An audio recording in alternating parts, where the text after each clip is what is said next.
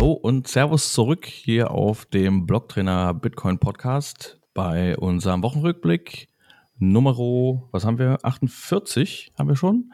Und ähm, ich habe einen netten Gast dabei, einen interessanten Gast. Er ist Startup bzw. Tech-Investor und war damals 2016 unter anderem auch maßgeblich daran beteiligt, Bitwala, später auch bekannt als Nuri, zu finanzieren. Hat darüber dann auch den Weg zu Bitcoin gefunden, den Alex von Frankenberg. Und freue mich total, dass er da, dass er da äh, zugesagt hat und mitmacht. Und jetzt bei der noch nicht letzten, aber auf jeden Fall so der vorletzten, würde ich sagen, Folge dieses Jahr, kurz vor Weihnachten nochmal einspringt. Alex, ja. sei gegrüßt. Ja. Ja, Phil, ich freue mich total dabei zu sein und wir hatten gestern so ein tolles Kölner Meetup und ja, da sind wir beide richtig in Stimmung. Ja, genau.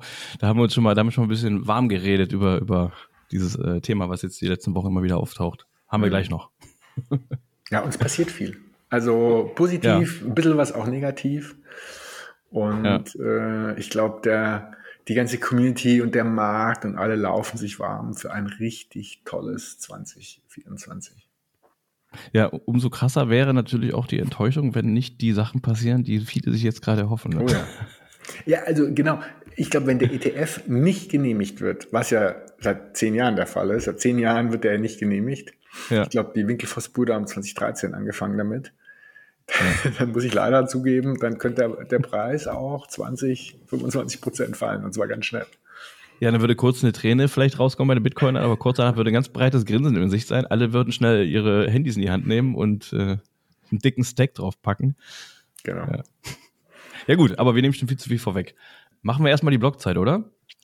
Die Blockzeit ist exakt eine Stunde vor Mitternacht. Ah, nee, die Blockzeit, ich komme schon ganz durcheinander. Ich war hier bei der Moskau Time. Also die Moskau Time ist eine Stunde vor der Geisterstunde. 23 ja, ah, die Habe ich, die, die habe ich gerade gar nicht da. Und zwar exakt 23 Uhr. Exakt 23 Uhr? Exakt, ganz genau. Cool. Und die Blockzeit ist irgendwie auch eine coole Zeit. 822, 282. Ja. Wir nähern uns mit großen, großen Schritten dem Halving. Da fehlen noch 17.718 Blöcke. Genau, habe ich hier auch, ja. Und äh, wir bewegen uns die ganze Zeit immer so um das, das Zieldatum um den 20., 23. April rum, ne? Ja, genau. Da müssen wir mal langsam hier äh, unsere Chips setzen auf die äh, allergeilste Halving-Party. Ja. Ähm, ich habe noch gar nichts gehört. Äh, aber, aber dann müssen wir halt mal gucken, ob es wirklich dann, äh, also wenn es auf den 20. April fällt, es wird natürlich ein bisschen schwierig dann, ne? Also da müssen wir uns mal mit extrem viel FAT äh, vorbereiten. 20. April, Was da gab es mal so einen Geburtstag damals, äh, Zweiter Weltkrieg. Ach, Kacke. Ja, ja, genau. oh, nee, auch noch ja. das. Nee, wird aber nicht, wird aber nicht. Ich glaube, wir laufen hier ganz stramm auf den 23., 24. Ja, also sonst würde es heißen irgendwie hier, ach guck mal hier, die Bitcoin-CEOs, die haben es extra gemacht, dass es auf das Datum fällt. Ja, toll. ja, ja. Vor 14 Jahren geplant, dass es genau da hinaus, ja, ja. ganz genau. Hm. Na, nee, na, das, das, kann man natürlich nicht feiern, aber wahrscheinlich ist jeder Tag irgendwie mit irgendwas Blödem verseucht. Ja, ja gut. Wir wollten ganz noch mal, ganz kurz nochmal, sind jetzt auch schon äh, ein paar Tage zurück, letzte Woche, Anfang letzter Woche oder Ende vorletzter Woche, äh, diese, diese Hoddlegate-Geschichte, ne? Diese ziemlich üble Geschichte, wo sich einfach eine, eine deutsche Firma gedacht hat, äh, sicher, sichern wir uns mal den, den Markennamen Hoddle für unsere Firma und äh, gehen ein paar Leuten ein bisschen auf den Keks, die Merchandise äh, ja so ein bisschen hobbymäßig auch machen die meisten ja das vertreiben und verbieten dem mal, dass sie den Namen Hoddle benutzen. Also ja, also ich glaube ja, das ist was richtig Positives. Nicht, dass das jetzt irgendwie gesichert ist, sondern die Firma hat sich überlegt, ich liebe die Bitcoiner. Wie komme ich positiv in der Bitcoiner-Community an? So, jetzt täuschen sie an, tun so negativ, haben sich es gesichert und werden dann einen gigantischen positiven Effekt erzielen, indem sie sagen, ja Leute, also wir geben das wieder frei und dann, äh, und übrigens, wir machen das und das und dann die ganze Community wird die lieben. Also das, das heißt, ist, glaube ich, so eine komplizierte Strategie, die die verfolgen und am Ende wird es total positiv ausgehen. Ja, du meinst, die, die erzeugen so einen, so, einen, so einen Bad Moment irgendwie, um dann die Community ein bisschen mehr zusammenzuschweißen. Ja, ja und, und dann aber in einem ganz geschickten Move, die dann wie so beim Judo hinter sich zu bringen. Und ich meine, ich als Hoteltrainer muss natürlich sagen, also. Jetzt hast du mir vorweggenommen. Ich wollte nämlich, ich wollte nämlich gerade sagen, dass ich eine andere Vermutung habe. Ja, da könnte jemand dahinter stecken. Der Hoteltrainer, genau. Ja, ich habe ja. Blocktrainer gesichert und, äh, und Zitadelle und überhaupt alles. Aber du gestattest Roman noch hin und wieder die Marke zu benutzen dann, oder? Also ja, gegen Lizenzfees natürlich. So hat ja die, nee, GmbH, die GmbH, glaube ich, auch vor. Ne? Also die wollen es ja nicht komplett verbieten. Die wollen natürlich dann noch den Leuten das ermöglichen, dass sie den Namen Hoddle nutzen dürfen. Natürlich unter irgendwelchen Voraussetzungen, ja, wie zum Beispiel zahlt bitte dafür. Also wenn die das jetzt ernsthaft als sozusagen Business betreiben und nicht der Strategie folgen, die ich gerade skizziert hatte, ja. dann besuchen wir die mal, fragen die ganz lieb, was sie meinen und dann orange pillen wir die und wenn die georange pillt sind, dann werden die natürlich von ganz alleine das einsehen, dass es gar keinen Sinn macht, so viel negative Energie in die Community zu schicken, sondern werden die positive Energie nach vorne nutzen. Ja. Ich weiß auch nicht genau, ob Sie auch äh, sich schon Ihre, Ihre Google-Bewertungen angeguckt haben. Mhm. Äh, das, äh, ich, ich glaube, es gibt aktuell da keine, die über einen Stern hinausgeht. Aus, aus Gründen dieser Hotelgate-Geschichte. Hm, die Frau von einem ganz berühmten Politiker, ich weiß gar nicht mehr ganz genau, wer das war, die hat so ein Kinderbuch geschrieben mit so Weltuntergangsszenarien. Und dann wollte ich auf Google gehen und das ganz negativ bewerten. Und dann stand da, dass man es nicht mehr bewerten kann. Das ist aus irgendwelchen Gründen die Bewertungsmechanismus blockiert. Ne, auf Amazon wollte ich es machen, dass es äh, blockiert wurde. Hm. Das kann passieren. Das ist ja ein dummer Zufall ich weiß auch nicht. Sachen gibt's. Nee. Ja, gut. Da muss man sich vielleicht ein anderes Portal suchen zum Bewerten. Nee. Ja. Nee. Oder einen Blockchain-Eintrag machen, keine Ahnung. Ja, genau. Irgendwas, was nicht ausradiert werden kann. Für die nächsten naja, 10 Millionen Jahre. Mal schauen auf jeden Fall, wie sich das weiterentwickelt, ja. Wie lange sie das noch durchziehen wollen, diese Geschichte das wird gut enden. Die werden irgendwie Teil der. Wir werden die in die Community reinziehen und dann werden die uns so danken, dass sie Bitcoin verstanden haben und das wird ganz viel positive Energie freisetzen. Ja, das war, das war auch ein bisschen eigenartig, weil es, es gab ja auch irgendwie äh, die, die Tatsache, dass das wohl nicht richtig geprüft wurde, so dieser Herkunftsnachweis und so. Also es gibt ja immer so einen vorgegebenen äh, Ablaufprüfmechanismus, wenn mhm. man irgendwie äh, seine Wortmarke dann da äh, beantragt oder für sich äh, beanspruchen will. Und da gab es ja auch irgendwie Gerüchte, dass es nicht womöglich alles so die Punkte durchlaufen hat, die es durchlaufen sollte. Also, hm. hm. Naja, ganz komisch. Ja, gut. Dann gab es eine Neuigkeit von dem äh, ja, Federal Accounting Standards Board, die quasi festlegen, ob eine, eine, ob Unternehmen Krypto, digitale Werte, äh, Bitcoin irgendwie halten dürfen in ihrer Bilanz, ne? Sowas? Ja, ich glaube, die legen fest, wie es verbucht wird. Wie, wie es bilanziert wird, ja. Ja, genau, wie es bilanziert wird. Und in Deutschland gibt es ja das Niederstwertprinzip. Also ich kaufe was für 100 und wenn es steigt, bleibt es für 100 stehen und wenn es fällt, sagen wir mal auf 70, dann muss ich es zu 70 verbuchen und darf halt unter bestimmten, nur unter bestimmten Voraussetzungen äh, überhaupt wieder auf die 100 hochgehen. Und ähm, das ist ein bisschen vereinfacht, aber ähm, und ich glaube, diese, diese, dieses FESPI-Board hat gesagt, ich darf Bitcoin immer zum aktuellen Wert ansetzen. Also wenn es runtergeht, muss ich natürlich runternehmen und wenn es hochgeht und wohl eben auch über den Anschaffungspreis, kann ich es zum ähm, eben zum aktuellen Kurs ansetzen und damit sieht man viel ehrlicher die, die Bilanz der Unternehmen. Und das wiederum führt wohl dazu, dass die Unternehmen dadurch viel lieber Bitcoin reinnehmen in die Bilanz, also kaufen. Weil es vereinfacht äh, wird dadurch. Ja, weil es vereinfacht wird und weil sie halt weniger Stress haben, wenn sie halt nur abwerten müssen und nicht mhm. gescheit aufwerten können. Aber ja. also ganz genau weiß ich auch nicht. Und Michael Saylor hat sich da super mega positiv geäußert. Der sagt, diese Regel wird eben dazu führen, und der ist sicher mit vielen Unternehmen in Kontakt, ähm, dass sie eben eher Bitcoin als Reserveasset kaufen ja. und in die Bilanz nehmen. Hm. Der hatte ja auch schon, glaube ich, da länger drauf gewartet, ne? Hatte das auch schon länger im Auge. Ja. Ja. Ja, mal schauen, was das für Auswirkungen auf viele Unternehmen haben wird dann. Ja. ja, genau. Und, und der Michael, äh, also wir haben ja Adoption, also ein paar verschiedene Parteien, die Privatleute, so wie wir, dann die Unternehmen.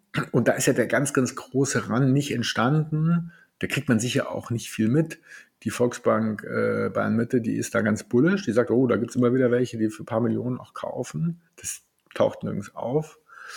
Und dann gibt es Unternehmen, äh, da, und dann gibt es äh, äh, Länder, also Staaten beziehungsweise Notenbanken, Und in einem ganz kürzlichen Video diese Woche eben hat Saylor äh, gesagt, dass er glaubt, die Nation States, also die Na Nationalstaaten, mhm. werden Bitcoin embracen, umarmen, aufnehmen und dass er da gar keinen Konflikt mit dem Dollar sieht, sondern dass es eher kompatibel ist. Und die beiden Nachrichten sind natürlich schon recht bullisch. Ja. Ja, eine von den vielen bullischen, Nach bullischen Nachrichten momentan, ja. Nee. Das stimmt. Ja, mal schauen. Dann gab es letzte Woche äh, wieder mal äh, problematische Meldungen aus, aus der, aus der Ledger-Ecke. Ne? Die hatten irgendwie äh, dieses äh, Connect-Kit, ja, whatever das ist. Äh, da gab es irgendwie einen Hack. Das ist, hat quasi nicht direkt was mit der, mit der Hardware-Wallet zu tun. Ähm, auf jeden Fall war das irgendwie komprimiert. Da gab es irgendwie einen alten, alten Zugang von einem ehemaligen Mitarbeiter oder sowas. Ne? Und auf jeden Fall wurden über äh, irgendeine Masche dieser Art äh, Werte von 600, im Wert von 600.000 US-Dollar gemobst, geraubt. Und Ledger hat sich jetzt wohl äh, bereit erklärt, das zurückzuerstatten, netterweise. Ne? Muss man ja auch mal dazu sagen. Ja, das ist ganz wobei, die auch, wobei die auch ziemlich groß sind. Also die sind ja auch nicht gerade ich weiß nicht, ja. wie viel Umsatz sie machen, aber ich glaube, denen geht es eigentlich ziemlich gut, dem Konzern, ne? Ja, wobei mit den ganzen Stories, die da, äh, könnte ich mir schon vorstellen, dass da nicht, nicht mehr so super viel verkauft werden. Mittlerweile könnten, dürften sie mal einen Einbruch haben, ja, das stimmt. Ja. ja. Aber auch hier, warum ist es positiv? Ist natürlich erstmal gar nicht positiv und natürlich ganz blöd für Self-Custody, weil natürlich Self-Custody an sich dadurch quasi ein bisschen beschädigt wird. Aber warum ist es, hat es auch eine positive Komponente? Weil das klar signalisiert für die breite Masse, ähm, wenn, wenn der ETF da ist, dann gehe ich halt über den ETF. Das finden wir jetzt als äh, Bitcoiner mit der Reihenlehre nicht, nicht ideal. Aber letztlich wird's, ähm, wird der, kommen wir ja gleich dazu nochmal, dann mhm. wird der bequemere Weg, äh, die Leute, die jetzt vor Self-Custody zurückschrecken, und, und sowas zeigt es halt, was da mit Ledger passiert ist, äh, da werden wir halt viel, viel mehr Leute ansprechen. Und vielleicht gehen sie ja dann, wenn sie irgendwann mal dann auch gelernt haben, aus dem ETF raus, dann doch wieder zurück mhm. in die Self-Custody. Mhm. Also ich sehe es positiv, weil es, glaube ich, netto dazu führen wird, dass mehr Leute sich dem Space widmen. Über mhm. den ETF. Also als, als Bitcoiner würde man natürlich an der Stelle vermutlich dann auch sagen, äh, ja, dann geh doch mal weg von Ledger und äh, geh zu einem anderen Anbieter hin, ja, Bitbox zum Beispiel, mhm. die deutlich kleiner sind, wo alles auch ein bisschen übersichtlicher ist, die komplett transparent sind und äh, also bei Ledger sind halt sowieso, ne, alle Sachen, die da passieren, da denkt man sich immer so, ja, was ist da eigentlich passiert hinter den Kulissen? Und das ja, muss man ja sagen, das gibt es halt bei so kleinen durchsichtigen, gläsernen, offenen, arbeitenden Unternehmen wie Bitbox jetzt auch nicht. Ne? Also von der, von der Hardware, von der Software und von der Firmenstruktur, wie da auch mit den Daten umgegangen wird, ist ja alles total offengelegt und transparent und Genau, absolut. Ich habe den Statikus mal gefragt, ähm, so die Bitbox hält die 100 Jahre oder 50. Hm. Und jetzt wissen wir schon alle von äh, aus eigener Erfahrung, wir haben einen alten PC und irgendwann geht der nicht mehr an mhm. ja, weil da irgendwelche Bauteile kaputt gehen, die altern einfach und wenn die kaputt sind, geht er nicht an. Und der konnte es jetzt natürlich nicht genau sagen, weil die haben keine so Alterungstests gemacht und mhm. die Bitbox ist da sicher super und so. Aber er hat jetzt auch nicht ausschließen können, dass die über so einen sehr langen Zeitraum eben noch funktioniert. Und deswegen ist es halt auch bei einer extrem guten Lösung nicht trivial, weil man muss dann letztlich, sagen wir mal, alle 10 Jahre oder 20 Jahre die Bitbox ja. sozusagen austauschen.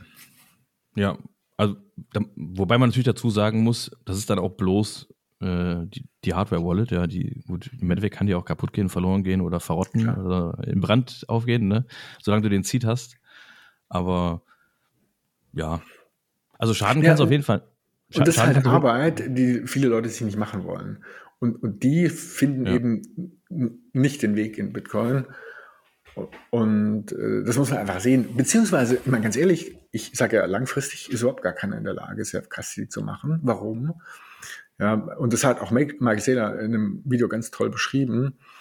Self-Custody ist natürlich nicht risikolos. Und wenn, wenn man 75, 80, 85 ist und weiß gar nicht, wie groß das Demenzwahrscheinlichkeit ist, mindestens ein Viertel oder so, Hm. dann gibt es ganz schnell einen Punkt, wo man es nicht mehr kann. Und also auch der Super Techie hoch 10 kann es dann eben nicht mehr. Und deswegen äh, glaube ich, muss man da irgendwie eine Strategie haben. Ja. Ja, also klar, Selbstverwahrung wird auch später in, in 15 oder in 20 Jahren immer noch ein kleiner Teil nur sein. Ja. Die meisten werden natürlich dann äh, auf, auf so Lösungen zurückgreifen, ja, wo man das jemand anders in die Hände legt, so ein bisschen. Ne? Darum wird es ja auch dann noch, äh, also sehr wahrscheinlich werden Banken auch noch in ferner Zukunft äh, eine Funktion haben in dem ganzen System, ne? auch wenn sie nicht mehr vielleicht das gleiche ausüben wie jetzt. Aber sehr wahrscheinlich ist es schon, dass sie halt für viele Leute den Krempel verwahren halt, ne? Ist ja die ursprüngliche Idee von der Bank. Ja, ich habe meine Goldmünzen, will die nicht zu Hause haben und bringe die zur Bank. ja. Für Custody. Also so 1805, irgendwie so. So ganz am Anfang. Und äh, deswegen ist eigentlich schade, also gerade in Deutschland, dass die Banken das genau nicht anbieten. Ich glaube, die Commerzbank hat jetzt einen Antrag gestellt. Aber was meinst du mit nicht anbieten? Äh, meinst du jetzt? Custody für, Ja, ja. für Bitcoin. Hm. Ich dachte, meinst du Goldmünzen? Ja, Goldmünzen, ja. Dafür gibt es ja genug mehr. Tresore, glaube ich, dann. Privat-Schließfächer, ja. Ich glaube, das könnte ein Business sein. Ich meine, äh, die, also Coinbase macht das ja und Hm. hier Tangany in München auch und so. Gibt ja ein paar, die es machen. Ja, und die, also Custody für Bitcoin oder eher- also auch andere Coins. Und Commerzbank hat, glaube ich, einen Antrag gestellt jetzt n, bei der Ja. BaFin. Ja. ja, sobald die Nachfrage dann wächst, äh, wird das auch ganz schnell gehen, glaube ich. Also, Ja, klar. ja. Ja. Genau. Dann gehen wir weiter zur SEC, oder? Die SEC. Ja, Gary Gensler hat sich, hat sich äh, geäußert zu dem möglichen Genehmigungsszenario bezüglich der Spot-ETFs. Also es gibt da so ein, so ein Fenster, was jetzt äh, im, im Raum stand, zwischen dem 5. und 10. Januar. Ähm, ich hatte aber auch mal äh, vor längerer Zeit äh, in, diesem, in dieser Auflistung von den ganzen verschiedenen Gerichtsterminen und Anhörungsterminen, die es da gab, äh, da war, glaube ich, das allerletzte irgendwie irgendwann im März. So. Äh, Anfang. Mitte März war so der allerletzte Dead, die Deadline. Ich glaube, es gibt ganz viele Termine. Da gibt es irgendwie praktisch so diese Deadline, die dann aber nochmal irgendwie. es gibt mehrere Deadlines, genau. Aber extended werden kann und dann, aber dann heißt es ja nur, dass die, also klar, also das ist der ganz große Schritt, der seit zehn Jahren nicht, nicht erfolgreich genommen wird. mh, Und wenn es dann, dann dauert es aber immer noch mal irgendwie ein, zwei Monate, bis die, bis die ETFs dann live gehen. Und aber was sehr positiv ist, die SEC interagiert viel mit den, glaube, zwölf Bewerbern oder zwölf Antragstellern. ja. Und äh, so eine Interaktion ist ja ähm, ein Zeichen dafür, dass sie es irgendwie hinkriegen wollen, dass sie halt äh, die Themen, die sie halt sehen, Dass beide Seiten dran arbeiten, ja. ja, genau. Mhm. Genau. Und das ist schon also sehr positiv. Und auf der, auf der Gegenseite, wir sehen ja jetzt, äh, weiß nicht, welche Firma das war, die da angefangen haben, Werbung zu schalten. Mit so einem Peter Schiff, äh, Schau ähnlichen Schauspieler. Bitwise, ja, genau. Bitwise, Die haben jetzt sogar schon, äh, es gibt eine zweite Version, das habe ich am Anfang gar nicht gemerkt. Also Mhm. es gibt ja diese Einstellung, wo so drei Leute an einem Tisch sitzen in so einer Bar oder was das ist, Mhm. recht elegant. Eine Frau und ein Mann und dann äh, in der Mitte sitzt ein älterer Mann und dann die Kamera fährt auf ihn zu Mhm. und dann sagt er irgendwie was, äh, ich weiß gar nicht mehr. Ach so, genau, was momentan interessant ist, Bitcoin, ja. Und ich glaube, ähm, das ist ein mega spannender Krimi, der da wahrscheinlich seit zehn Jahren, also vor zehn Jahren, 2013, haben ja die Winkelfoss-Brüder, glaube ich, das erste Mal einen Antrag gestellt. Mhm. Und seit zehn Jahren wird das ja immer wieder versucht. Ja. Und jetzt plötzlich gehen die Dickschiffe rein, die großen Vermögensverwalter, BlackRock ganz vorne und Fidelity und die anderen. Ich glaube, in Summe repräsentieren die Antragsteller sechs Trillionen verwaltetes Vermögen, 6000 Milliarden. Und- sind das schon, meinst du Trill, deutsche, die deutsche Trillion oder Trillion? Also, Trillion, äh, genau, amerikanische, also Trillion, genau. Also Deutsche Billionen. Ja. Also super mega gigantische Werte. Und die fangen an, Werbung zu machen. Jetzt so eben Filme und so. Und natürlich machen die dann auch Werbung bei ihren, ihren Kunden. Und klar haben die dann irgendwie ein Geschäftsmodell, wenn die 1, 2% Fee nehmen und so ein ETF hat 10 Milliarden, dann sind es halt irgendwie 100, 200 Millionen Gewinn, den man da oder Umsatz, den man da rausziehen kann, äh, minus Aufwand. Und ich glaube, das ist ein ganz spannender Krimi, weil warum wird es zehn Jahre lang nicht genehmigt? Also jetzt auch nicht gerade ein Hexenwerk. Gold-ETF gibt es seit 2002, so die Ecke, 2002, mhm. 2003. Und jetzt ist es Gold, ja, okay, ist ein bisschen anders, aber jetzt auch nicht so viel anders. Ist halt nicht digital. Ja. Und das sind gigantische Interessen und wahrscheinlich gigantische Konflikte im Hintergrund. Und äh, ich glaube, da wird mal ein Kinofilm drum gedreht, drüber gedreht werden. Das ist, glaube ich, ganz spannend, was da passiert. Ja, wenn, wenn Bitcoin irgendwann äh, tatsächlich mal einen Durchbruch, sofern es den überhaupt geben sollte, ha haben sollte, dann äh, das ist auf jeden Fall genug Stoff dafür. Hm, ja, genau. Ja. Und Allein schon über die Satoshi-Figur. Ja, und da gibt es halt noch ein paar, paar weitere äh, Deadlines, bis es dann am Ende scharf geschaltet wird. Und ich glaube, es gibt so ungefähr drei Szenarien. Ich mache gerade einen, einen Vortrag vor für den Bitcoin-Stammtisch, den ersten in Bonn, erster Donnerstag ja. im Januar. Und es gibt das Szenario natürlich, dass es nicht genehmigt wird und dann fällt der Preis 20, 30 Prozent, ja, weil alle enttäuscht sind und ein Teil des Preisanstiegs, den wir zuletzt gesehen haben, natürlich auch darauf zurückzuführen ist. Was passiert dann? Nicht viel der Fels, dann geht es halt wieder hoch und dann kommen wir in den ganz normalen zyklischen Bullrun, der halt äh, nach dem Halving letztlich da sein Momentum aufnimmt. Und das zweite Szenario ist, dass wenig passiert. Das ist ja bei Aktien oft so, ja, buy the rumor, sell the news. Also wenn die News dann wirklich da ist, dann, dann verkaufen viele, sagen, ach ja, jetzt ist er da und jetzt mhm. ist der Rand da gewesen, jetzt verkaufe ich und dass der Preis ein bisschen hoch, ein bisschen runter geht, aber eben sich nicht wirklich bewegt. Und und kann natürlich auch sein, weil halt dann äh, die Unsicherheit da ist, dass der Preis zack einfach nochmal einen Sprung macht, 20, 30 Prozent nach oben. Und das Spannende ist ja eigentlich dann gar nicht die kurzfristige Reaktion, sondern wenn die ETFs live gehen, wie viel Geld fließt denn jetzt wirklich rein? Und Michael Saylor war ja in Innsbruck äh, live zugeschaltet und er hat gesagt, er kennt so viele Leute und eben Institutionen, die mhm. über sehr viel Geld verfügen, die investieren wollen und sie können aber nicht, weil sie keinen physischen Bitcoin kaufen dürfen nach ihren mhm. Anlagerichtlinien Linien, und die müssen eben ein börsennotiertes Wertpapier kaufen. Und klar, dann ist äh, die Fantasie grenzenlos. Mhm. Warum? Wenn große Beträge reinfließen. Und wir sehen ja, dass 75, 80 Prozent der Coins sich im letzten Jahr nicht bewegt haben. Also die Coins wirklich in ganz festen Händen liegen. Die Börsenbestände sinken. In Diamond Hands. Diamond Hands, genau, Börsenbestände sinken.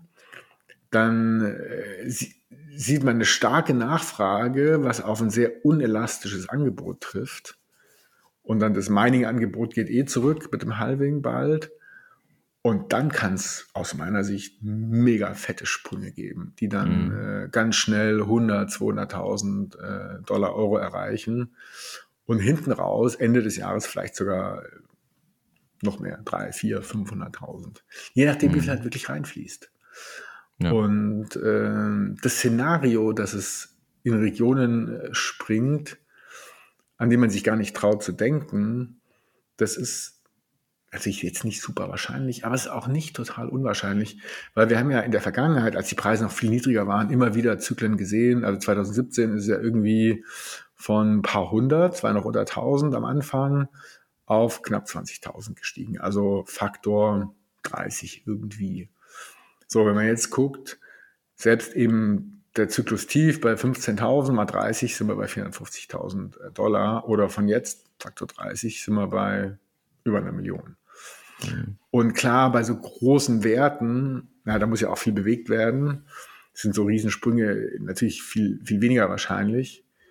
Ähm, aber trotzdem, ich glaube, wenn da viel Geld reinfließt, da kann richtig Bewegung reinkommen. Deswegen kann es schon sein, dass sich das Zeitfenster, wo man überhaupt jemals unter 100.000 kaufen kann, recht schnell schließt. Ja, da muss man aber auch dazu ehrlicherweise sagen, das haben wir natürlich äh, Ende letztes Jahr äh, schon gedacht. ich glaube, das hätten viele sofort unterschrieben, dass es nur noch sich um äh, wenige Wochen handeln kann. Ja. ja, gibt ja Leute, die seitdem nicht mehr die Haare schneiden durften. Habe ich auch gehört, habe ich auch gehört, ja. Ja, ich habe eine fette Wette verloren vor zwei Jahren, Weihnachtsmarkt hier in Bonn, guter Freund und ich war total convinced, geht auf 150 und äh, dann stand es bei 15. Ein Jahr später. Ja, ist halt eine Null vergessen. Ja. Naja, er hat er auch gesagt, hat er mir auch mehrfach reingerieben. ich hoffe, es war nicht zu schmerzhaft, was du verloren hast, aber. Ja, ich musste irgendwie eine größere Gruppe am Weihnachtsmarkt aushalten. naja. Aber du durftest dir die Haare schneiden, immerhin. Naja. Ja. ja. Der arme Roman. Aber ihm gefällt es ja. Ich, ich glaube, er hat da mittlerweile richtig, ich finde es richtig gut, glaube ich. Der Roman drückt den Preis immer, dass es nicht über die 100 geht. Ja. Ja. Ja, ich, ich fand in dem Zusammenhang ja auch witzig, was wollte ich vorhin noch sagen kurz, äh, dass die, ähm, dass das Gericht, äh, District of Columbia, auch äh, der, der SEC quasi gesagt hat, äh, ja, Future ETF, der ist ja schon ziemlich ähnlich. Äh, warum lehnt ihr den trotzdem ab? Guckt euch das doch nochmal an, ne? Hm, ja, ja, genau. Was sie dann auch gemacht haben, aber. Ja, und große Frage zum Beispiel ist noch dieses Thema, ähm, wie kommt man in ETF rein und wie raus? Und da gibt es ja praktisch zwei Varianten. Man kommt rein mit Cash, das ist ja eigentlich der normale Weg. Ich gebe Geld und kaufe Anteile an, am ETF und, und der ETF-Betreiber, der wechselt das halt dann in Bitcoin. Und ähm, und dann kann es eben sein, wenn man dann wieder raus will, verkauft man die Anteile wie so eine Aktie und kriegt halt einfach nur Geld. Hm. Und es gibt aber auch die Kombination, dass man rein und raus direkt über Bitcoin kommt. Also ich habe 0,1 Bitcoin, schicke die zum ETF und kriege dann ETF-Anteile. Und auch andersrum, wenn ich verkaufen will, dann lasse ich mir meine 0,1 Bitcoin minus Gebühren äh, sozusagen auf meine Wallet überweisen. Und der zweite Fall ist aus ähm, verschiedenen Aspekten, glaube ich, der, der bessere Fall, weil dann äh, zwingt man sozusagen die EDF-Betreiber noch viel mehr, die Bitcoin auch wirklich zu haben, weil sie könnten halt abgerufen werden und die können nicht einfach irgendwie mit Geld das dann ausgleichen, auslösen. Und aus deutscher Sicht, ein ETF mit Auslieferungsanspruch ist steuerrechtlich wie das physische Gut. Das mhm. heißt, nach einem Jahr steuerfrei. Und das gilt für den Gold-ETF, den Xetra-ETF. Da kann man dieses Gold auch ausliefern lassen und der ist eben mhm. auch steuerfrei. Ähm, und das würde dann eben gleichermaßen für den Bitcoin-ETF gelten. Und das ist natürlich schon ein relevanter Punkt. Mhm. Ja, dieses ein Jahr, äh, ein Jahr Haltefrist steuerfrei danach, das ist, äh, bin mal gespannt, wie lange es das noch gibt. Ja, genau. Wir erzählen das auch gar nicht groß im Podcast, weil ja. Wer weiß, auf welche Ideen dann da die Leute kommen, die mehr Steuergelder gerne hätten. Genau. Momentan fehlt es ja in manchen Ecken, äh, hört man so bei Regierungs, auf Regierungsebene. Ja. Ja. Aufgrund von richterlichen Beschlüssen. Ja, unglaublich. Ja. Ich als Schwabe komme ja auch ab und zu mal auf den Gedanken, man könnte auch mal sparen. Du bist gebürtiger Schwabe? Ja, Stuttgart. Ah, ach krass, aber wusste ich noch gar nicht. Naja. Ja. Ja, genau. Und äh, ich glaube, diese Diskussion, wo könnte man mal sparen, die findet, glaube ich, nicht so richtig statt. Ja, leider, leider nicht. Ja, genau. Ja. Die Lösungsansätze, die gehen immer sofort in Richtung äh, Schulden, Schulden, Schulden. Und äh, nö, andere Möglichkeiten gibt es eigentlich nicht. Nee. Ja, Steuern halt erhöhen.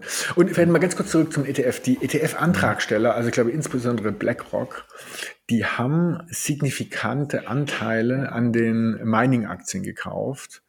Also ich glaube, die halten beim Marathon Mining, die sich fast verfünffacht haben dieses Jahr, mhm. ähm, irgendwie so 6% und auch bei anderen Mining-Aktien und auch Coinbase. Und das zeigt A, dass sie sich natürlich mit dem Space auseinandersetzen und dass sie bullish sind. Äh, weil Mining ist ja jetzt nicht ganz trivial, das dauerhaft profitabel hinzukriegen. Und ähm, ist, glaube ich, auch ein positives Zeichen. A, dass sie es verstanden haben, dass sie es positiv konstruktiv äh, sagen, begleiten wollen oder ein, ein Business aufbauen wollen. Und ähm, dass sie da halt eine Perspektive sehen und, und einfach ein Business sehen, was ja völlig okay ist. Und ich glaube, das ist nochmal ein kleiner Aspekt, der dieses ganze Thema ETF ähm, sehr positiv, ähm, sehr positiv ja. unterstreicht. Ja. Deswegen die Wahrscheinlichkeit, dass es klappt, ist eher höher. Aber wir sind gespannt. ja. Wir freuen uns sowieso erstmal auf den 3. Januar. Ja, der Geburtstag der Blockchain. Feiern wir Geburtstag. Den Proof of Keys Day, den äh, Genau. Das gesunde Geld, äh, die Kampagne wird gefeiert am 3. Januar auch ja, wieder. Genau. Ja? ein paar Plakate in Deutschland, auch super Geschichte, also wirklich super Geschichte. Ja, dicke Und dann kann es Schlag auf Schlag gehen. Ja. Ja, dann, dann werden die ETFs vielleicht positiv, also grundsätzlich zugelassen, dann gehen die live irgendwie Ende Februar, dann fließt da Geld rein, dann kommt Halving irgendwie Ende April. Und ich glaube, das kann ein recht, recht spektakuläres erstes Halbjahr werden. Ja, ja, we will see. Mhm. Ja, es haben sich auf jeden Fall, da gab es ja auch noch eine Meldung zu, äh, jetzt in der Summe schon einige äh, hohe Positionen von verschiedenen Vermögensverwaltern äh, positiv für Bitcoin geäußert. Ne? Ja. Jetzt zuletzt die ähm, Leiterin der äh, digitalen Vermögens- und Industrie des Industrieberatungsdienstes von ähm, Franklin Templeton, äh, was auch ein Vermögensverwalter ist. Die hat sich jetzt auch eingereiht und hat davon gesprochen, dass Bitcoin eines Tages von, von jeder Staatskasse gehalten wird. Das ist ja auch schon echt eine stabile Aussage, sag ich mal. Das ist schon ganz cool. Ja, ich finde sich ja auch Der Schritt ist ja eigentlich mini. Die Staaten halten Gold ja. und die Notenbanken, letztlich die Staaten ja. Und der Schritt von Gold zu Bitcoin ist ja, also für viele, äh, also äh, wie, wie die Reise zum Mond, ja, hier Peter Schiff, schafft er in dem Leben vielleicht nicht mehr. Peter Schiffchens Mondfahrt, ja. ja aber, aber eigentlich ist es ein Minischritt, ist genau das gleiche, nur digital. Zack, fertig. Ja. Und viel besser. Und es ist eine Frage der Zeit. Irgendwann kommen junge, progressive Staatschef wie Bukele, der war, glaube ich, gerade 40 oder nicht mal, als er da präsent wurde in El Salvador. Und genau das gleiche junge, progressive Notenbankchefs. Ich meine, die sind ja, die Lagarde und der Paul sind irgendwie Ende 60 oder sogar noch drüber, der Paul weiß gar nicht. Ja. Und dann kommt irgendwann mal ein 40-jähriger Notenbankchef an die Schweizer Nationalbank oder EZB oder eben FED. Und dann vielleicht auch mal ein junger Präsident auch da. Und dann gucken die sich in die Augen und sagen, hey, das ist gleich in grün, wir shiften einfach um. Ja, wir verkaufen ein bisschen Gold oder ergänzen Gold durch Bitcoin und dann zack, passiert's. Ja, oder sie haben dann halt eh auch schon mehr einen Bezug dazu, weil sie ja die nächste jüngere Generation halt dann halt nachrückt und sich viel mehr damit beschäftigt. Ne? Genau, das ist eine Frage der Zeit. Wird ja. aus meiner Sicht ganz sicher passieren.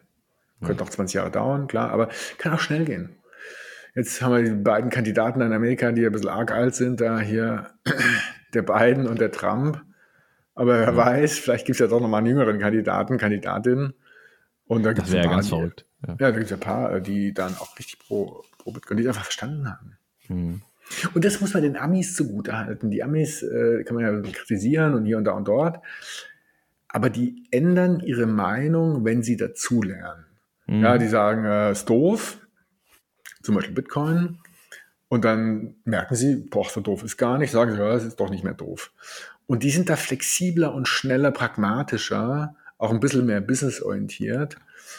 Und äh, bei uns hat man eher das Gefühl, da gibt es eine Meinung und die wird dann gleich an die nächste Generation vererbt und erst in der übernächsten Generation nach 70 Jahren geändert. Da wird das nächste Mal nochmal hinterfragt, ja. ja, und deswegen sind die Amis halt vorne. Und da werden, ich glaube, die werden auch bei dem Thema vorne sein. Ja, es gibt ja auch eh schon, schon seit längerem Spekulationen, äh, ob die nicht schon drin hängen in dem ganzen, im ganzen Mining-Business als, als, als Staat, weiß man ja nicht, ne? Also, generell viele sehr große Unternehmen sind ja eh schon im Land und äh, viele Bundesstaaten sind den extrem positiv auch gesonnen. Also so viel fehlt da auch nicht mehr, ne? Die Amis haben ein Haushaltsdefizit von 2000 Milliarden, 2 Trillion. Hm. Und jetzt weiß man es nicht, wie es wirklich funktionieren würde, um eine Million Bitcoin zu kaufen. Also der aktuelle Kurs wäre irgendwie so 45.000 Dollar, eine Million, zack, 45 Milliarden Dollar. So, aber klar, wenn man eine Million kauft, dann geht der Preis ja hoch. Ja, ja, wäre auf jeden Fall nicht so leicht, ja. So, vielleicht kann man eben eine Million Bitcoin für 150, 200 Milliarden kaufen. Das ist ein Zehntel des Haushaltsdefizits, also ungefähr ein Monat Haushaltsdefizit von Amerika.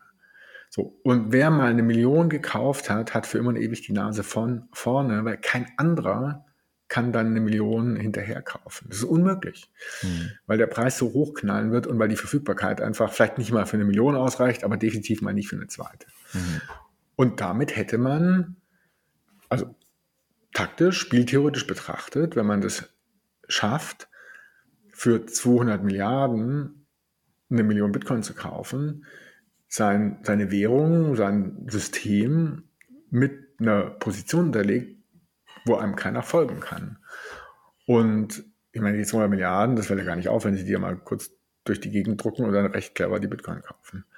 Deswegen den Gedanken denken, verstehen und umsetzen, irgendeiner wird es machen. Irgendeiner der wenigen tatsächlich Notenbanken, die das dann auch umsetzen könnten, ja, einfach 200 Milliarden drucken und kaufen. Irgendeiner wird es machen und dann werden die anderen folgen, weil sie sagen, ich muss hinterher. Ja. Das wird passieren. Ganz sicher. Irgendwann. Und wenn alle durch sind, ganz am Ende, dann überlegt sich das Deutschland auch nochmal, nachdem es aber erstmal geprüft wird bei den Ämtern. Ja, ja und dann entscheiden die, machen es, dann gibt es einen Gerichtsbeschluss, ein Gerichtsurteil, dass es nicht okay war, und dann müssen sie direkt wieder zurück abwickeln. Ja. ja. Aber es muss erstmal geprüft werden. Erstmal ganz ausgiebig geprüft werden, die Sache. Ja. Ja, also äh, in, in Winner Takes It All Märkten und Bitcoin ist so ein Markt, ja, wo, wo am Ende gibt es halt wenige Gewinner, ist halt Geschwindigkeit ganz entscheidend. Ja, und der langsame, also gibt es ja viele Märkte, da gibt es Nummer 1, 2, 3 und that's it. Ich habe ein tolles Beispiel. Soziale Netzwerke gibt es ja drei, die wir alle kennen. Xing, LinkedIn mhm. und Facebook, Meta. Die sind alle ziemlich gleichzeitig gegründet worden. So 2003 plus minus ein Jahr, ich glaube, LinkedIn und Facebook 2004. Ganz nah beieinander. Zum Teil wenige Monate maximal ein Jahr. Mhm. So, jetzt drei Zahlen. Xing, Umsatz, irgendwie 350 Millionen Umsatz. LinkedIn, Umsatz, 15 Milliarden. Mhm. Facebook, Gewinn, 20 Milliarden. So ungefähr. Ja. Und das zeigt halt, der Gewinner Facebook, der macht mehr Gewinn als wahrscheinlich der zweitgrößte LinkedIn überhaupt Umsatz macht. Und deswegen in diesen Winner Takes It All Märkten, wo es halt einfach, wo der, der, der Erste, der Schnellste gewinnt und dann aber so viel gewinnt, dass er halt eine riesige Position hat, ist Geschwindigkeit entscheidend. So, mhm. und da sind wir tatsächlich zu langsam. Mit genau, was du sagst, prüfen, Bedenken tragen, diskutieren, alles dreimal im Kreis drehen. Und ich glaube, da sind die Amis gut, weil sie pragmatisch und dann doch schnell sind. Ja, wo ist denn hier der deutsche ETF? Der europäische ETF? Ja. Gibt es überhaupt Anträge? Ja, es gibt ja, ja diese, diese, diese Abwandlung davon, ne? Diesen ET, der heißt nicht ETF, sondern. ETN, ja, genau. Das ja. gibt's und auch schon länger und leider äh, tatsächlich von unserem HT-Gründer vom Portfoliounternehmen, Iconic, die heißen jetzt Deutsche Digital Assets. Die haben, glaube ich, schon seit zwei oder drei Jahren einen ETN. Mhm. Dummerweise ist der jetzt nicht im Milliardenbereich gelandet. Aber der ist, äh, soweit ich es weiß, im ordentlichen zweistelligen Millionenbereich. Mhm. Ja, genau. Und dann gibt es was Neues. Und wenn es dann da ist, sagen die ganzen potenziellen Kunden, oh, neu, ist mir suspekt, ich warte erst mal fünf Jahre, bevor ich weiter überlege. Also Geschwindigkeit ist ja eben nicht nur, ich biete ein Produkt an, sondern ich nutze das Produkt auch. Und wir sind da halt dann relativ wahrscheinlich hier und da und dort zu langsam. Und das ist einfach echt geil an den Amis. Wenn die irgendwie eine Chance erkennen, dann sagen die, was ich gestern gesagt habe, interessiert mich nicht, zack, zack, just do it, wird gemacht, bums, fertig. Ja, ja, das ist, aber ich glaube auch nicht, dass, dass, dass sich dieses System in, in Deutschland so schnell ändern. Also ich habe letztens erst wieder Geschichten gehört von, von Ämtern, die stellen auf, stellen auf digital dann doch mal irgendwann um, angeblich. Und da, da ging es um Bauanträge und dann werden die Bauanträge, die dürfen dann oder können dann nur noch digital hingeschickt werden, nicht mehr auf Papier aber es dauert dann seltsamerweise dann trotzdem äh, länger als vorher und äh, dann auf Nachfrage hieß es dann, ja gut, wir müssen das ja alles wieder ausdrucken, ne? ja, genau. Ja, dann, äh, genau, wenn der digitale Prozess an einer Stelle äh, entdigitalisiert wird. Ja, also wird quasi von der ganzen Kette werden, wird ein Prozent wird digital, ja. ja. Schön. Ja, das ist halt, ja, das ist schade, weil ich sag immer, also in der Schule hieß es ja abschreiben. Ich gucke zu meinem Nachbarn rüber, Nachbarin und schreibe die Aufgaben ab, die Ergebnisse, so zack. So, das war verpönt. Und heute bei Unternehmen oder auch Staaten heißt es Benchmarking. Ja, ich gucke, wie machen es die anderen, mach's halt nach. Also wie abschreiben. Nur klingt besser und füttert teure Unternehmensberater. Und Benchmarking ist ja wirklich trivial. Ich gucke, wie machen es andere Staaten, fahre nach Estland oder irgendwo hin, wo es halt gut klappt. Von mir aus waren ja auch Schweden oder eben USA oder am Ende vielleicht auch noch bald El Salvador. Fahr hin, guck, wie machen es die und mach's eins zu eins nach. Mach's einfach nach muss gar nicht groß überlegen und nicht irgendwie was erfinden, sondern einfach nachmachen. Ja. Fertig. Ja, und das, das, das verstehe ich nicht. ja. ja. auch innerhalb von Deutschland gibt es ja ein paar Ecken, die besser funktionieren als andere. Da, da fahre ich halt von Nordrhein-Westfalen nach Bayern, gucke mir da das, den Stundenplan an. Na klar, funktioniert super, mache ich nach, zack, gleicher Stundenplan. Hm. Fertig. Was hat man denn eigentlich jetzt noch offen? Also ich habe noch ein Thema, äh, was diese Woche definitiv passiert ist. Angekündigt, weiß ich glaube ich letzte Woche. Die Fed hat gesagt, ja, es passt langsam mit den Zinssteigerungen und wahrscheinlich, möglicherweise senken wir die Zinsen, die Leitzinsen nächstes Jahr und der Markt erwartet drei Zinssenkungen. Und was diese Woche passiert ist, ist eben spannend. Die Zinsen an den Märkten für auch gerade langlaufende Anleihen sind gefallen. Mhm. Ja, was zu Kursgewinnen führt für die, die Anleihen haben. Und ich glaube, die zehnjährige Bundesanleihe ist jetzt irgendwie das erste Mal seit langer Zeit wieder unter 2% gefallen. Und jetzt wissen wir natürlich alle, dass äh, generell die Kapitalmärkte davon profitieren, wenn die Zinsen fallen und insbesondere Risikoassets, also Tech-Aktien. Und zu einem gewissen Teil fällt Bitcoin halt auch in die Kategorie, das heißt, das Zinsumfeld im nächsten Jahr ist, ist eher positiv, auch für Bitcoin. Also eher Gegenwind. Und die Erwartung hat sicher, ist sicher ein Grund, warum der Preis jetzt auch zuletzt ein bisschen gestiegen ist. Mhm. Ja, das, das wird mit Sicherheit so sein, ja. ja auf jeden Fall. Und also tendenziell wird man von der Zinsseite zumindest mal auf absehbare Zeit und Europa ist da völlig wurscht, ja, weil die europäische die EZB hat gesagt, ja, wir trinken da erstmal gar nichts. Vielleicht erhöhen wir nochmal. Die stolpern also ein bisschen durch den Wald. Warten erstmal, was die Amerikaner machen. Ja, genau. Und dann gucken sie und machen halt danach und so. Aber dann ja langsam. erstmal. Aber Europa ist da, glaube ich, jetzt für die Märkte nicht so ganz kriegsentscheidend, sondern mhm. tatsächlich eher Amerika. So, also ich glaube, das ist, ist, positiv. Und ähm, ich habe noch was, was, ähm, was eher negativ ist. Der Mempool ist voll.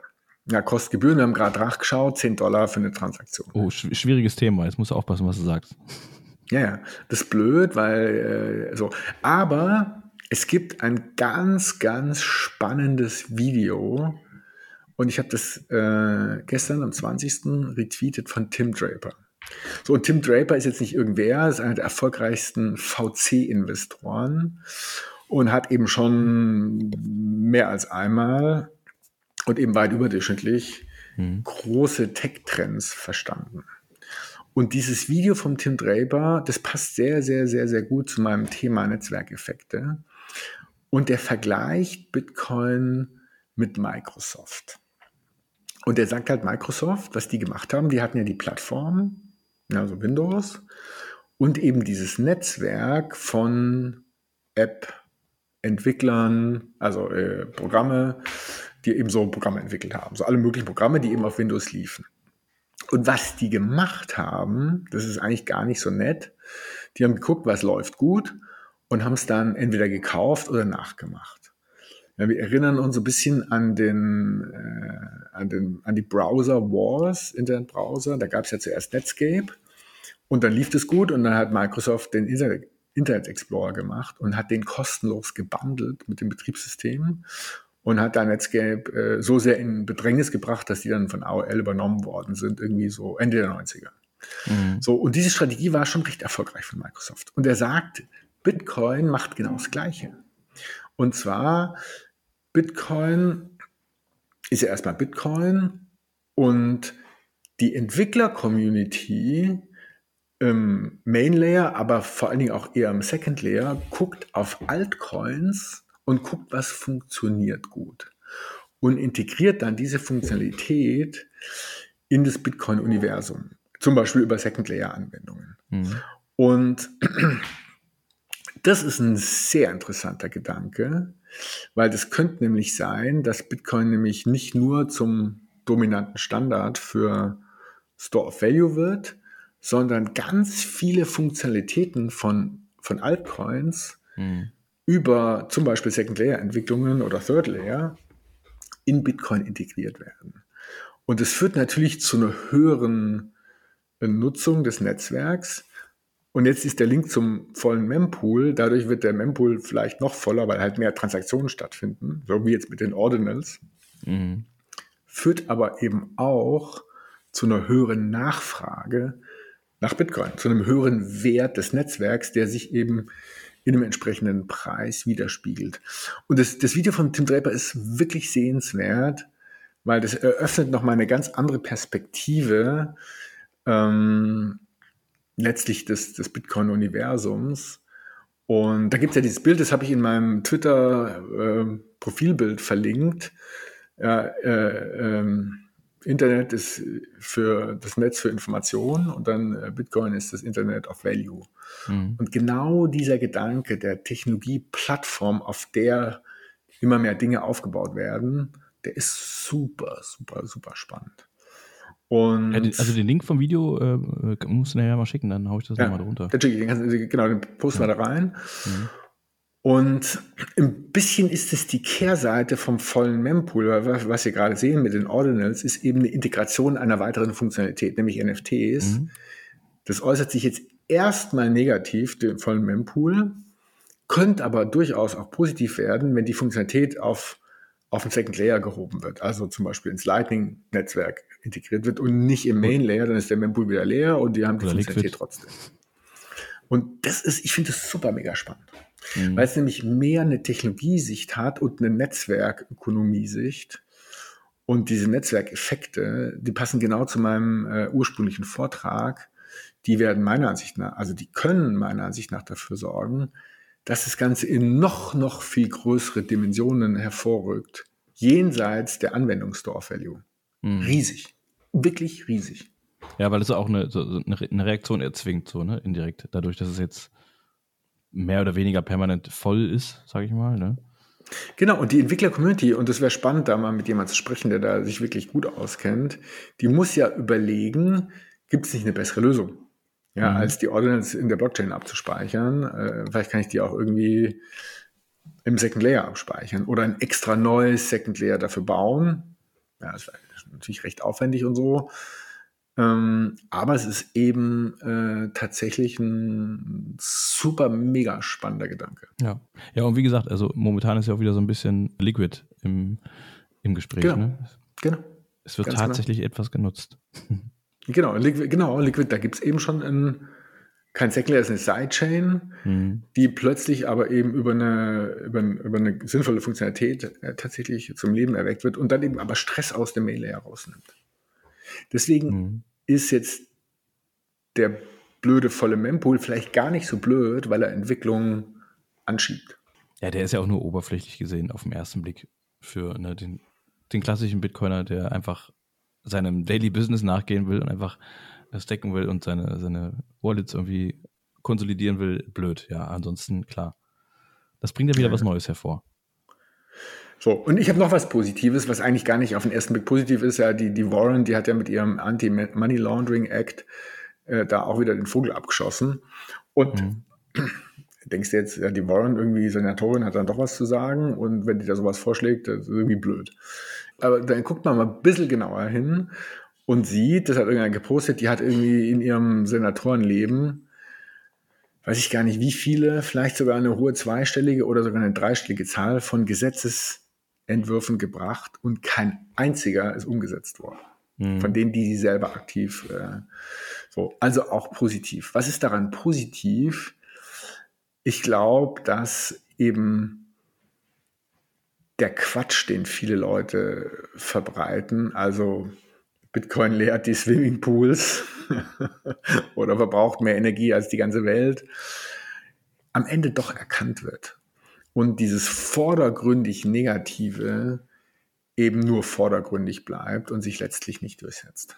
Und das ist das Positive dran. Und ehrlicherweise frage ich mich, die Warren, äh, die da irgendwie dreistellige Millionärin ist, hat ein dreistellige Millionenvermögen, die ist jetzt auch schon irgendwie, glaube ich, über 70. Ich meine, also ich verstehe nicht, wie man seine immer knapper werdende Lebenszeit mit solchen Themen verbringen kann und nicht äh, vor allen Dingen was Gutes macht mit dem Geld. Ja, irgendwie für die Gesellschaft was Sinnvolles und voranbringt. Ja, oder einfach Leuten hilft, spendet oder was auch immer macht und, und dann aber eigentlich nur Quatsch erzählt und völlig erfolglos ist. Kein einziges Gesetzesvorhaben, was sie eingebracht hat, ist durchgekommen.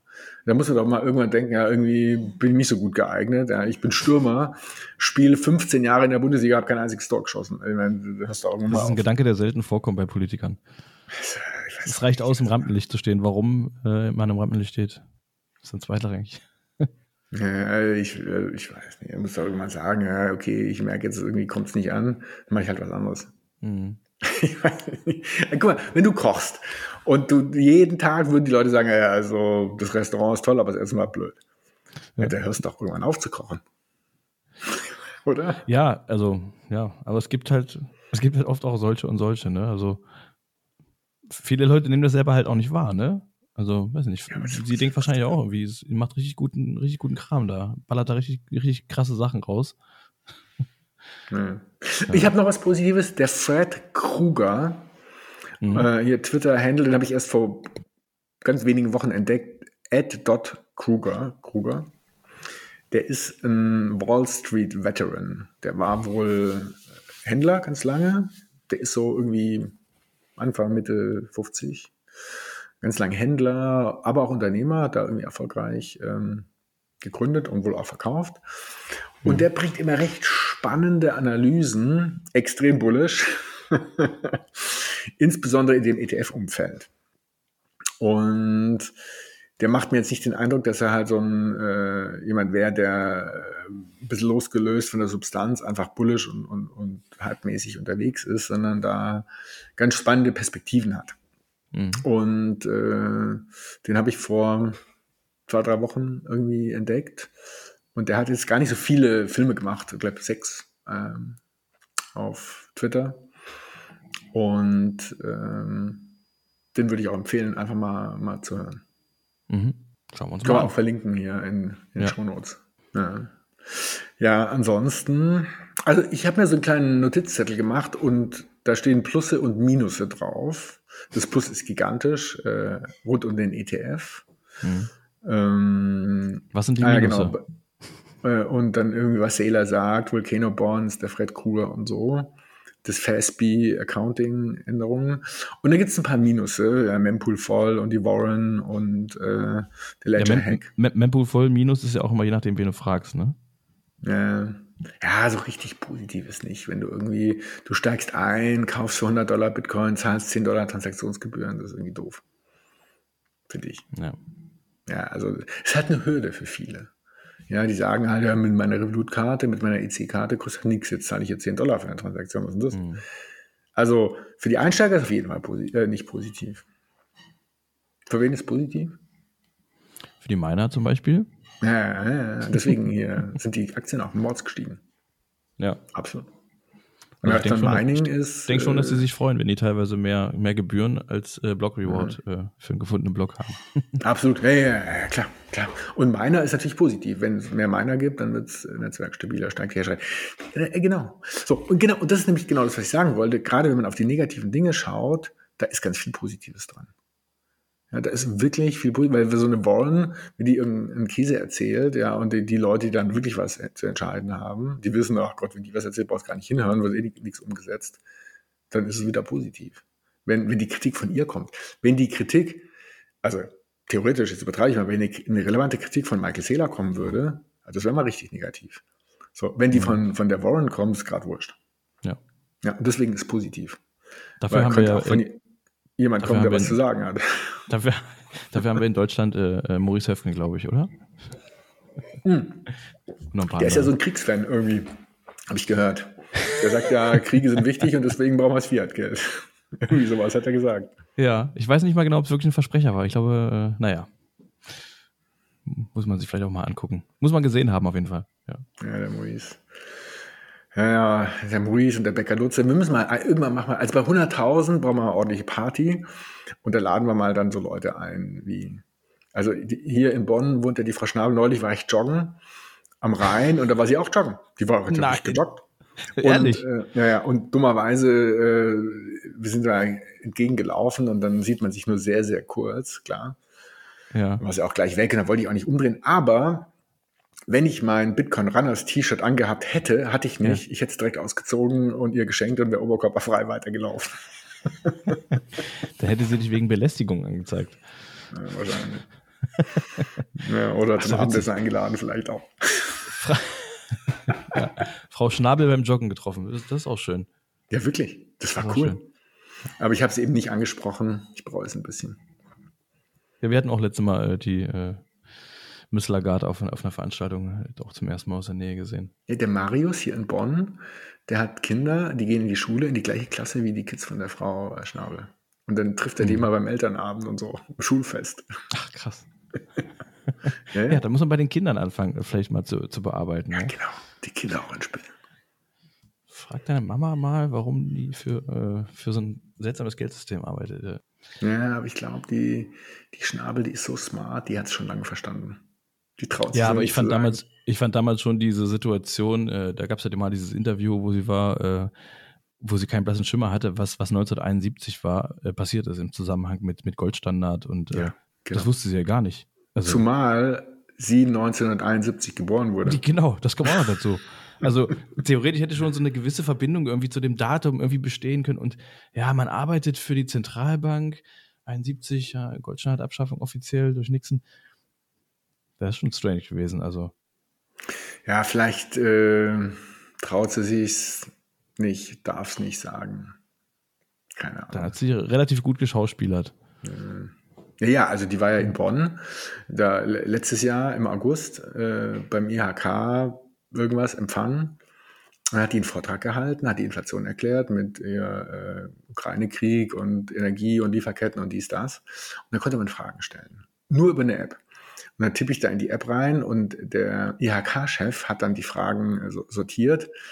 Und dem habe ich vorher gesagt, dass er bitte meine Frage dran nehmen soll. Und meine mhm. Frage war ganz nett und lieb und ganz trivial. Ich habe gefragt, spielt die Geldmenge nicht auch eine Rolle bei der Inflation? Ja, also die ist nicht nett, die Frage. äh, so, und dann sagt die, nee. Das hat die wirklich gesagt. So, Ende, also Ende gesagt, spielt, in unseren Modellen ist die Geldmenge nicht mehr drin, wenn wir die Inflation erklären. Also hat die gesagt. Ja, ja, aber das so, ist doch eine gute und, Lösung. Ich meine, wenn die einfach rausstreichst, dann, dann macht die auch keine Probleme, die, die Frage um die Geldmenge. Auf der Webseite der Bundesbank steht, dass die Geldmenge eine Rolle spielt. Ja. Bei der Inflation. Also oder irgendwelchen Büchern, wo Geld für die das Geldsystem für die fünfte Klasse erklärt wird, steht es drin. Mhm. Äh, und so. Also, und, also, und, und, die, und, die, und die Schnabel, ich habe in Mannheim studiert, so, das ist eine ganz gute Uni, und, und die auch. Äh, nach mir zwar, weil die ist ein bisschen jünger. So, und die war Jahrgangsbeste VWL. Und VWL ist, glaube ich, in Mannheim, äh, ich habe BWL studiert, mhm. und sie eben VWL und VWL Mannheim ist so schon ziemlich das härteste, was es gibt, da im VWL Deutschland. Mhm. Und da war die Jahrgangsbeste. Das heißt, die muss smart sein. Die muss fleißig sein und aber auch smart. So, und deswegen, deswegen glaube ich, dass sie es total versteht. Mhm. Vielleicht. Oder sie war damals nur Jahrgangsbeste, weil sie einen guten Draht zu jemand hatten über, den El über die Eltern oder, äh, ja, weiß nicht, andere Geschichten. Gibt es ja auch manchmal. Also ich will nichts unterstellen, aber weiß man ja nicht. Hm. Ja, man weiß es nicht. Aber ja, oder sie ist halt so gefangen in der Welt und kommt da einfach nicht raus. In der Gedankenwelt. Hm. Der VWL-Modelle. Ja, neulich war bei uns ein Praktikant, der macht VWL in, in Mannheim. So, von einem Jahr. Und dann sage ich, uh, also VWL ist ja irgendwie, irgendwie komisch. Sagt, dann sage ich einfach so aus Spaß halt. In der Kaffeeküche. Und dann sagt er, ja, ja, das haben unsere Professoren auch schon gesagt. Die haben gesagt, ja, die Modelle machen alle keinen Sinn, die funktionieren nicht, aber wir unterrichten die trotzdem. Hat er gesagt? Wow, krass. Sagt er einfach. Das sagen die, also die wissen, dass es kein, die Modelle keinen Sinn mhm. machen und sie verwenden sie als Professoren trotzdem. Und die EZB weiß wahrscheinlich, dass ihre Modelle keinen Sinn machen. Und da ist die Geldmenge eben nicht drin in der Inflation. Hm. Und trotzdem nehmen sie die. Jetzt mal ganz ehrlich. Also, also ich weiß auch nicht. Die müssen den Esel jetzt weiterreiten. Also abspringen ist nicht. Sonst bricht es halt zusammen, ne? Man könnte auch sagen, sorry, wir haben uns getäuscht. Das machen wir es halt anders. Das macht doch jedes Unternehmen. Ich mache eine Werbekampagne für ein neues Produkt, die floppt. Sage ich, ja, okay, sorry, ich habe mich getäuscht. Jetzt mache ich eine andere Werbekampagne und so, wenn es zweimal floppt, dann fliegst du raus. Ja, es hängt wahrscheinlich einfach zu viel dran. Ich meine, das ist natürlich, Europäische Zentralbank, ja, hat natürlich weitreichende Folgen, ne? Wenn du dann sagst so, ah, ich glaube, wir haben es doch geirrt. Ja, das kann man ja diplomatisch verkaufen. Wir verbessern es jetzt. Hm. Irgendwie und dann, dann macht man es halt anders und sagt halt, war nicht so gut, jetzt verbessern wir es. Oder man entscheidet sich erstmal dazu, die Bürger darüber zu entscheiden zu lassen, wie, welche Farbe der neue Schein haben soll. Orange. das hatten sie doch gemacht letztens, so? War, war doch so. Naja, das Design konnte man abstimmen, ja, genau. Ja. Naja. Das sind die wichtigen Punkte, die dann äh, behandelt werden. Auch positiv. Heißt ja immerhin, dass er nicht abgeschafft wird. Ja. Und dass der Bürger noch Mitspracherecht hat. Zwar nur, äh, welche Farbe in welche Ecke vom Schein darf, aber ja. Hm. Naja. Also, das Positive ist, überall kann man was Positives sehen. Und das ist die Chance.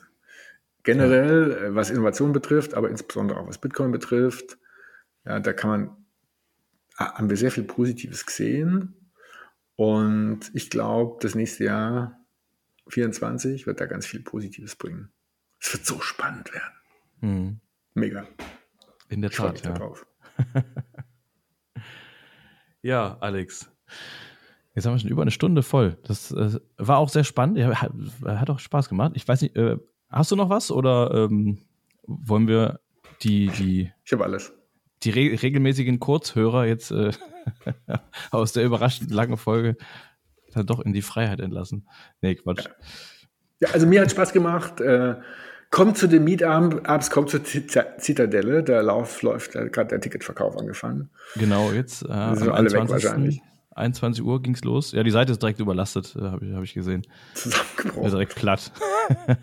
ja, jetzt kommen wir hier kaufen. Ja, kommt zur genau. Zitadelle, genau. kommt zu den vielen Harving-Partys, zu den 100.000er, 200.000er, 300.000er Partys nächstes Jahr. Die sind alle in einem Monat, oder? Ja, ja genau. ja, aus Effizienzgründen haben wir die drei Partys zusammengelegt, genau. Ja. Kommt zu Sepp Lepster, ja, auch, auch nicht vergessen. Ja, Sepp Lepster, ich kann leider nicht, das ist echt schade. Und, ja. Das ist auf dem Drachenfels in Bonn und da schaut man aufs Rheintal runter. Und bei klarem Wetter könnte man, also sieht man tagsüber den, den Dom, den Kölner, also wirklich weit.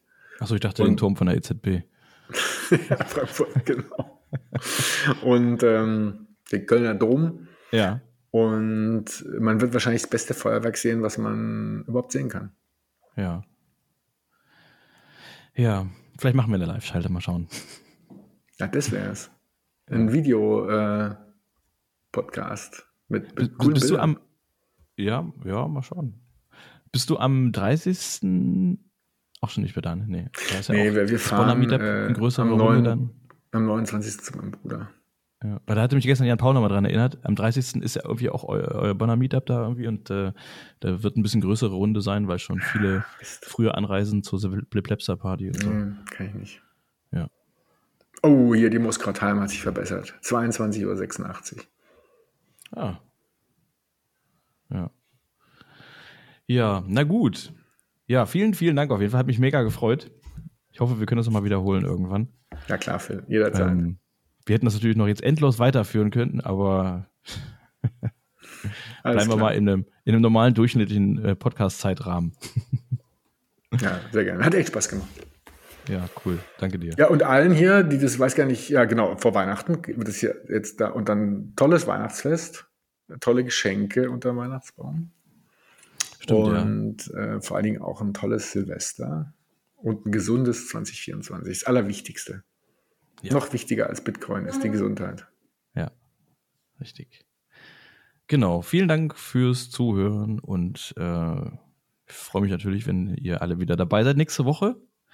Wie gesagt, eine Folge wird es auf jeden Fall noch geben dieses Jahr. Vielleicht sogar zwei, keine Ahnung, aber einen auf jeden Fall. Und ja, dann sage ich mal ciao, macht's gut. Ciao. Tschüss.